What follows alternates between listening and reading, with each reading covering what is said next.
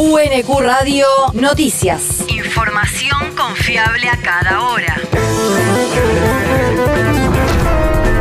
El clima. El Servicio Meteorológico Nacional indica que hoy se espera una máxima de 30 grados con cielo nublado y lluvias aisladas, mejorando hacia la tarde. El viento rotará del sur al este conforme avance la jornada. El país. Los trabajadores formales cobrarán un bono de fin de año de 24 mil pesos. Será para las y los empleados en relación de dependencia que perciben remuneraciones menores a 185 mil pesos por decisión del presidente de la Nación. Raquel Olmos, ministra de Trabajo de la Nación. Es un bono de 24 mil pesos a ser abonado durante el mes de diciembre por única vez para aquellos trabajadoras y trabajadores en relación de dependencia cuyos ingresos a diciembre asciendan, asciendan por todo concepto menos el aguinaldo a tres salarios mínimos vital y móvil. Ese bono de 24 mil pesos es el producto además de un esfuerzo compartido con el Estado en el caso de las empresas PYME, donde el Estado absorberá el 50% del costo a través de la deducción de los anticipos de impuesto a las ganancias.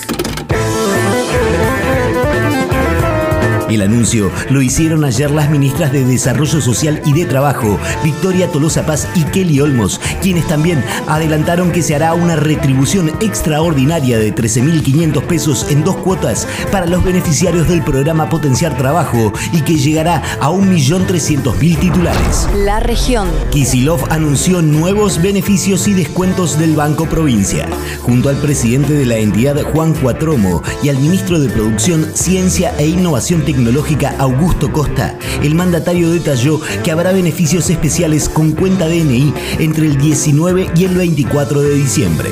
Durante esos días también habrá promociones con tarjetas que alcanzarán el 40% de ahorro y hasta 6 cuotas sin interés en indumentaria, deportes, librerías, jugueterías, perfumerías y bicicleterías. Además, hasta el 6 de enero, las y los clientes del banco tendrán 24 cuotas sin interés para comprar electrónicos electrónicos y productos vinculados a juegos y cuidado personal, entre otros rubros. El territorio. La justicia suspendió el desalojo del Club Sapiola. La jueza Diana Español tomó la medida y ordenó una mediación entre la entidad de Bernal Oeste, los autodenominados propietarios del predio y la municipalidad de Quilmes. La magistrada quilmeña decidió hacer lugar a la revocatoria interpuesta por la comuna, aceptando que intervenga como parte interesada en el conflicto. Español suspendió la orden de desalojo que debía cumplirse hoy y llamó a una audiencia de conciliación para el 25 de febrero del año 2023. El mundo. Se realiza hoy la audiencia por la prisión preventiva de Pedro Castillo. El encuentro estaba programado para ayer, pero por pedido del defensor del mandatario se pasó para este jueves, considerando que el presidente de Perú destituido había sido notificado a altas horas de la noche del martes, quitándole así toda posibilidad de preparar su defensa. En la audiencia se discutirá si se acepta el pedido del fiscal para que Castillo continúe en prisión preventiva por los próximos 18 meses, acusado por el delito de rebelión.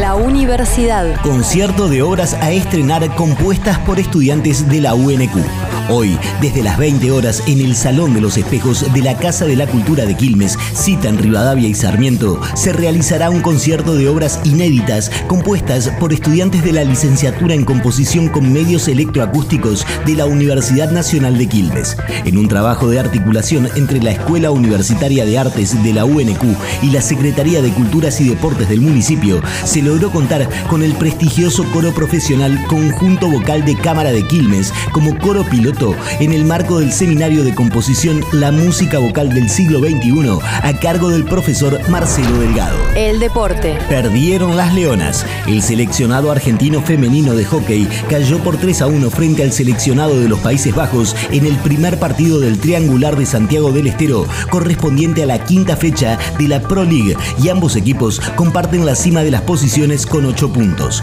Las Leonas hoy jugarán desde las 19.10 frente a Gran Bretaña. Por Por su parte, los Leones empataron 2 a 2 ante el combinado neerlandés y hoy cerrarán la fecha a las 21.30 también ante los representantes británicos. UNQ Radio te mantiene informado. Información confiable a cada hora. UNQ Radio, la radio pública.